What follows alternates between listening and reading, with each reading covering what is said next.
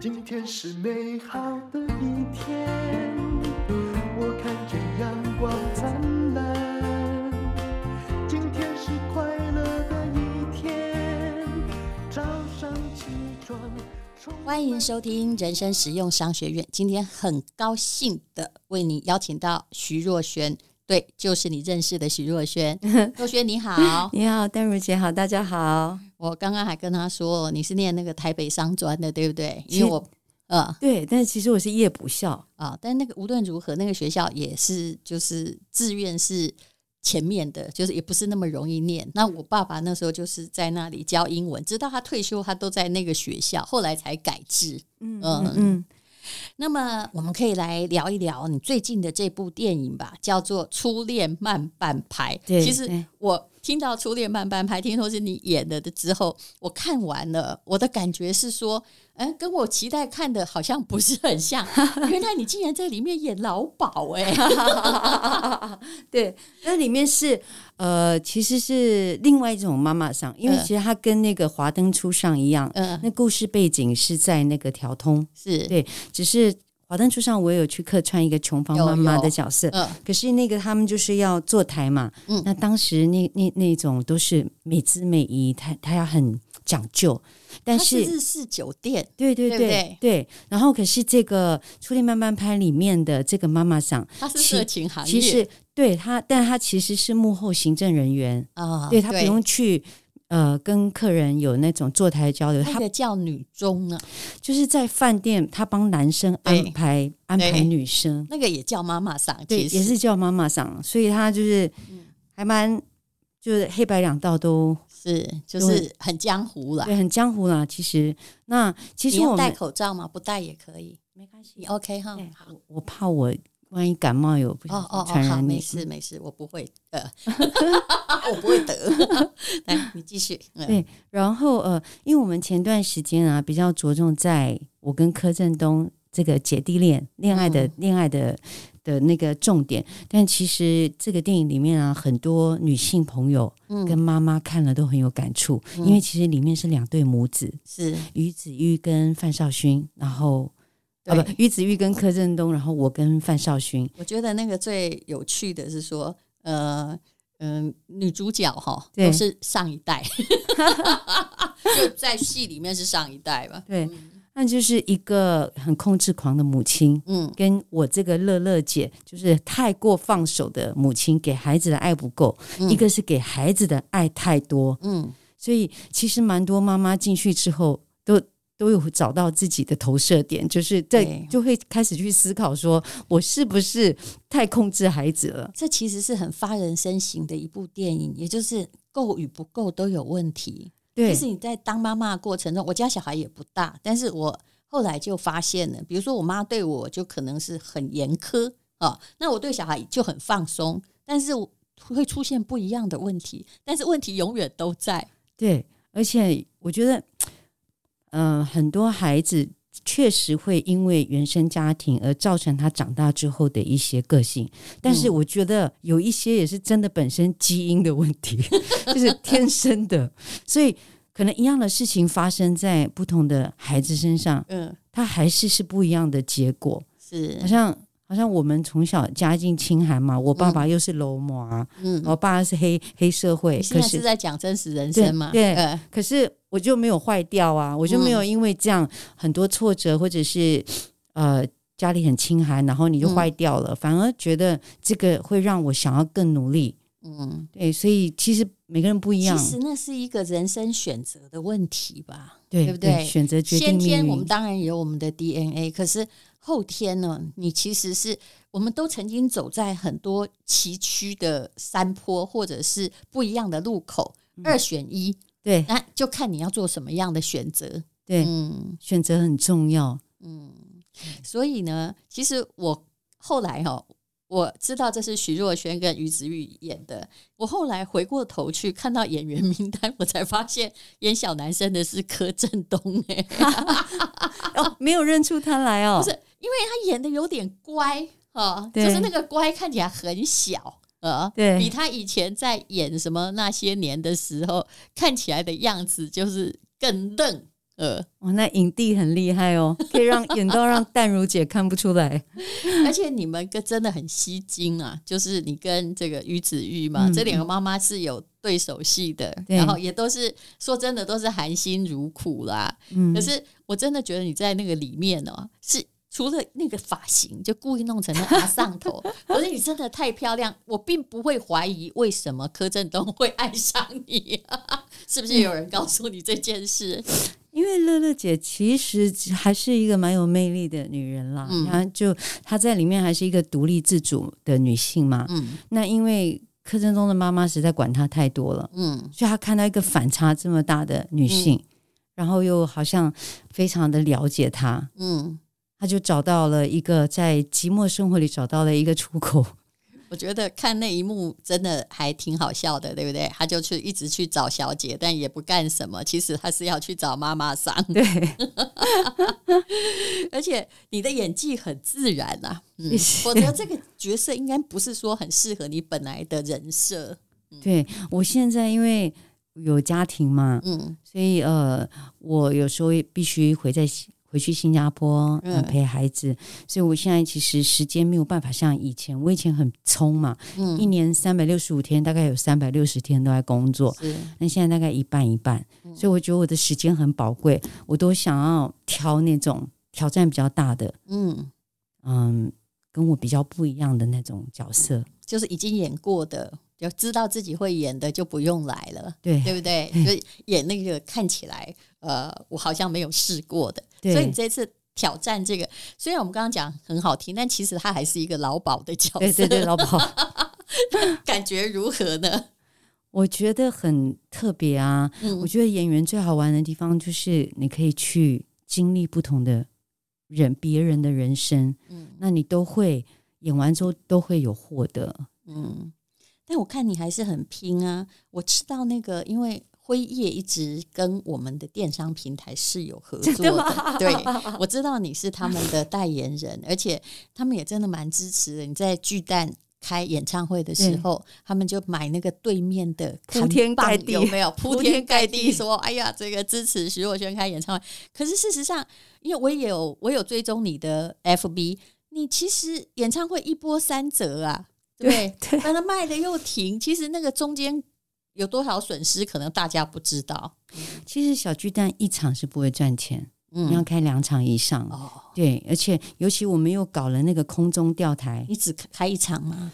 因为当时他们问我要不要开两场，嗯、但因为是我第一次开演唱会，哦、我不确定自己的体力可不可以，我怕我隔天万一是倒嗓或者是瘫在那边，那怎么办？嗯嗯、所以我我不敢，我实在是不敢。但我那天结束之后发现我是可以开两场的，嗯，嗯，那时候后悔也来不及啦，对，来不及了，因为九月三号演唱会嘛。那前一天我们总彩排，我唱了八个小时，八个小时我的声音都还 OK，, 嗯，所以我就。那九月二号就开始后悔了，早知道开两场。可是中间我记得是本来很早就要办了，后来有延期嘛，对，对不对？们因为我看你很早就开始准备那个演唱会，对还有自己 FB 在做宣传，可是后来又说对不起，我停了哦。那时候台湾突然疫情起来，嗯，然后。像呃其他的地方，像我住新加坡嘛，新加坡很早就是跟病毒共存了，是已经很早就开放。可是我觉得在台湾刚刚开始，我觉得人民都会害怕、会恐慌，他们需要一点时间去接受什么是共存。像现在，我就觉得大家是比较已经习惯了，就老神在在，也在两点的时候不再听那个发布会在讲什么。对，所以其实我觉得延后是好的，因为当时我很多很多的粉丝，嗯，是从。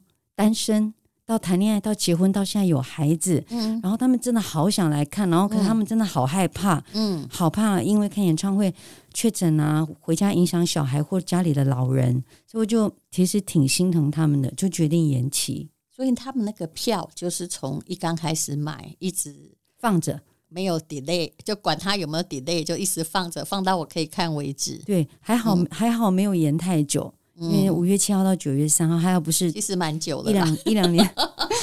但我们其实更多波折耶。嗯，怎么说？嗯，我的我延期到九月三号之后，我最重要的，因为演唱会最重要的是音乐总监嘛，是他撞期了。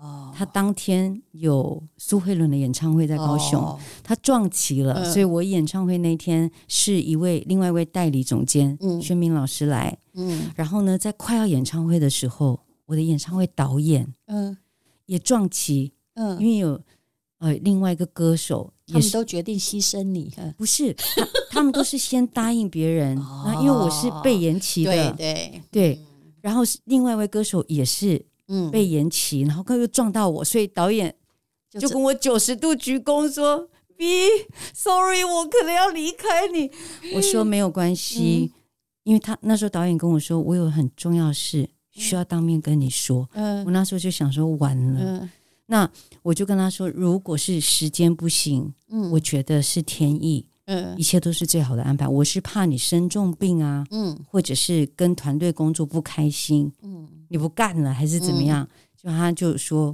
不是，是时间的问题。大家都是分身乏术，所以那几天，嗯，我就很担忧，因为我可以找很，我们可以找很好的导演来，嗯、可是问题是这个人够不够了解你？因为我们在前期的时候其实一起努力了很多，但是过了几天。这个导演说：“哎、欸，我那边不用去了耶，啊，啊。他又回来了，所以没换人，但是音乐总监有换人，对不对？对，但是在这中间，吉他手确诊，和音老师确诊，嗯、舞者确诊，就一个一个造型师确诊，对，就是一个一个很不可控的因素，嗯。”终于在演唱会那时候，大家确诊完了，都开都关出来了，身心非常的煎熬。我觉得其他老师确诊，我们可能可以另外赶快找老师来代替。嗯嗯、我最怕我自己确诊，是。因为我当时就在做《初恋慢半拍》的宣传，哦、每一天我要见很多人，而且很多时候是没有办法戴口罩，哦，所以真的是感谢你到目前都没确诊，感谢天，我没有，感谢天，跟我一样可能是天选之人，希望我不要说的敲 一下木头，真的。我连老公小孩都确诊，我心里想说，后来好丢好丢啊！因为你不可能叫小孩看见你，然后把他隔离嘛，不可能。那你还是跟他吃同一碗饭啊？真的还假的？真的。结果我也没事。你没有戴口罩吗？怎么可能？家里两个都确诊，我那时候就是想要闭着眼睛说好啦，一起啦。天哪，真的。所以啊，吉人自有天相，搞不好是无症状，但是你也不知道。对对。那其实你，其实我们每次看这个徐若瑄，我都觉得像演唱会好了，嗯嗯、耗费好多体力。你其实也是个拼命三娘，一定要拼啊！嗯嗯，嗯而且你一直给我一种很勇敢的感觉。嗯、事实上，哈，这我无意提起任何的，就是新闻哦。可是我有一次对你非常敬佩，就是。你那时候就跳起出来为自己澄清，对不对？嗯。嗯然后，呃，你看网友都很酸了、啊，我们这遇到的酸民从来不会少过。那网友就会说：“你干嘛自己跳出来？”结果你的答案就是说：“如果不跳出来，现在是怎样？”嗯，对不对？嗯。嗯那谁来替我澄清呢？嗯嗯。呃，所以你其实是非常勇敢的，而且你有那个真性情。嗯，就捍卫家人啊！我觉得捍卫家人，嗯、所以以前其实我在 IG、脸书很喜欢分享我的家庭生活。嗯、我现在我就从那时候开始，嗯，为了保护他们，我就都不分享了。嗯、我就是只可能交流我自己的事情，或者是工作上的事情。可是你的好处是，他们还好都在新加坡，对不对？哎，其实。华人的新闻，全世界现在网络滚动，说的也是。对，我觉得我因为自己是公众人物的关系，去影响到家庭，我我我不会，我不是很喜欢这样的事情。对，但是你其实平常大部分时间，我看你都是容忍的，对不对？人家说你怎样怎样啊，那个选择的就是很平和的对待。可是的确，如果很多东西如果跟名誉，真的你会觉得说这样对家人很不公平的时候，我觉得，我觉得你做的是对的了。嗯，呛来呛去是不能解决问题的。是，我觉得就是越艰难的时候要越理性、理性跟冷静。我觉得有点倒霉。蛮倒霉的，我觉得，我觉得人在 人在衰的时候，而且那时候大家自顾不暇，也不会有人替你说话，除非你自己跳出来。人在衰的时候就不会，真的不会，你一直是一个运气很好的人。嗯，那我觉得在低潮的时候，我都是把它当成学习的一些时间，让自己沉淀。那等到你运气好的时候，机会再来的时候，才会是你的。因为我是。我不太会是低潮的时候啊，就是把自己灌到烂醉啊，嗯嗯然后就是就是怎么讲自暴自弃。其实这是选择的问题，你也可以这样，可是那样于事无补，对不对？不过你从十四岁开始进这个圈子，我想这么多年，哎呀，大风大浪啊，人生就是来考验的啊，嗯也不是来享福的。我觉得幸福也是都是要自己去创造的，我们都不是等待幸福来找我们。那其实后来哦，我知道你也有这个，因为别的电影嘛，被那个影后提名。对，可是其实你后来这个好像热衷演电影，也是这些年来你对才会开始去尝试不同的角色，对不对？对对对，呃那演电影对你而言，它的乐趣在哪里呢？就可以让徐若瑄休息一下，啊，这是休息吗？因为徐若瑄很拼，很嗯很辛苦，很累。嗯那我觉得演戏的时候，我就会进到别人的人生。嗯那那时候我真的觉得，若瑄休息一下好了。嗯，啊，就是去演别人。对，我去，我在别人的生活里面游游走一下。那你在哪一个角色你会觉得让你感觉休息的最畅快？因为你演过《赛德克巴莱》的那个长女嘛。对那，其实你后来呃，就是又一直到二零一八年，有没有？就是在什么《人面鱼红衣小女孩外传》里面，就是因为那演的这应该是个鬼片是吧？对，而且它是有那种魔进魔出，嗯。就是被邪灵附体的那种。那个角色真的很累，嗯。那个没休息到，嗯。休息没休息到。我觉得休息到的是《初恋慢半拍》，哦。因为《初恋慢半拍》里面的乐乐姐，嗯。她生活其实过得非常简单，对。她也不追求潮流啊、物质啊这些，然后她其实是非常慢活的一个人，是而且他每天生活很规律。嗯就是上班、下班，下班去 piano bar 姐妹的 piano bar 喝一杯，然后回家。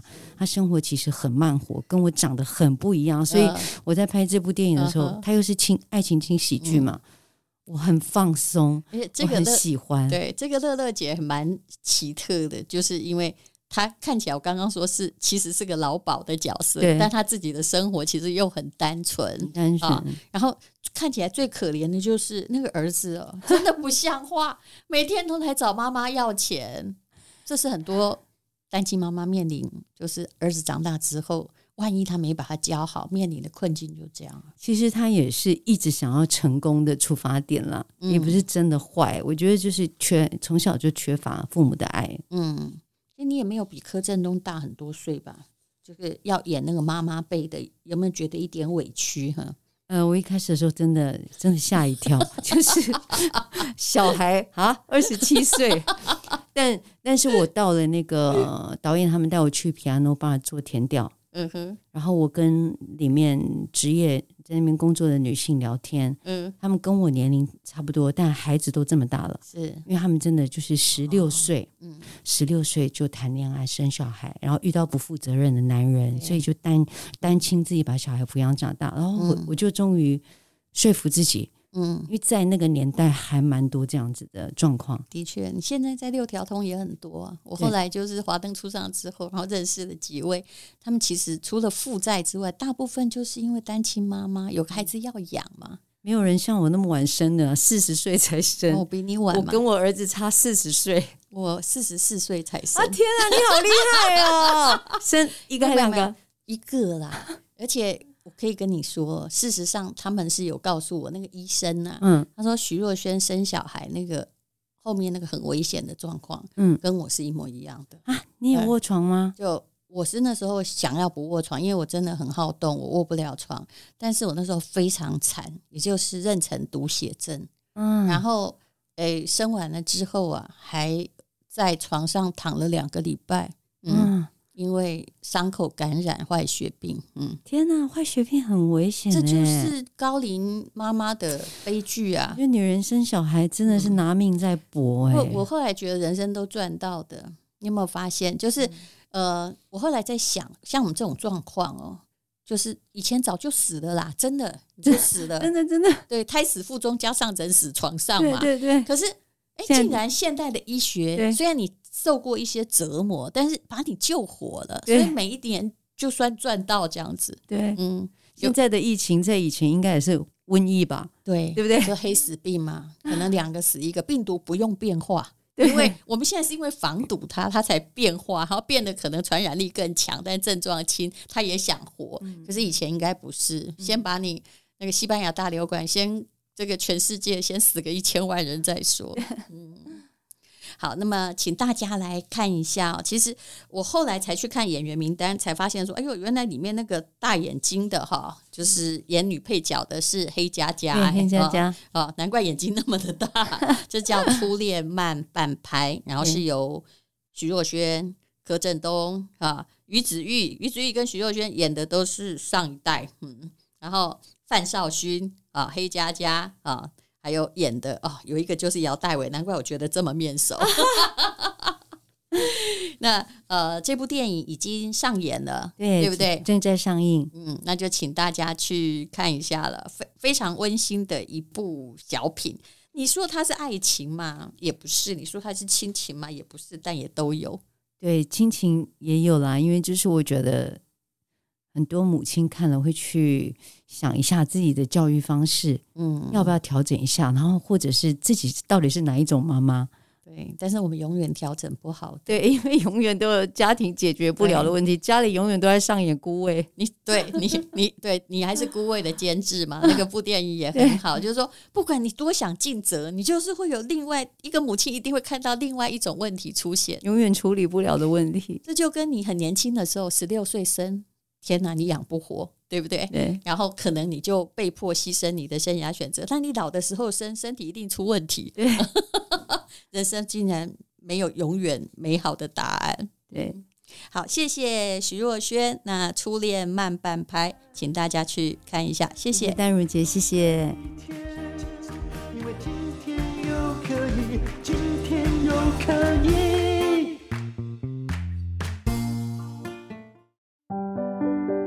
亲爱的朋友，这是一个有关于课程的广告，也就是已经有八千多人参与的情商力必修课。人生成就高低决定在情商，你不相信吗？你一定要相信。